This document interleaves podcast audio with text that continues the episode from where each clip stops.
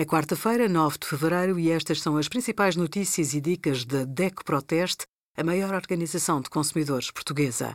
Hoje, em DECO.proteste.pt, sugerimos os cidadãos mais vulneráveis nem sempre usufruem da tarifa social da água, como formalizar o pedido para devolver o cartão de crédito ao banco e o melhor crédito à habitação no nosso simulador.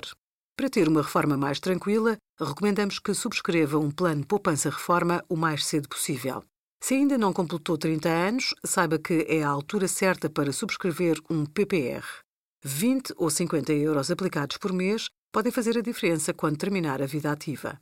Ao fim de algumas décadas, irá acumular mais dinheiro e beneficiar do efeito de capitalização. Se já tem 40 ou 50 anos, sugerimos fazer uma poupança mensal mais elevada.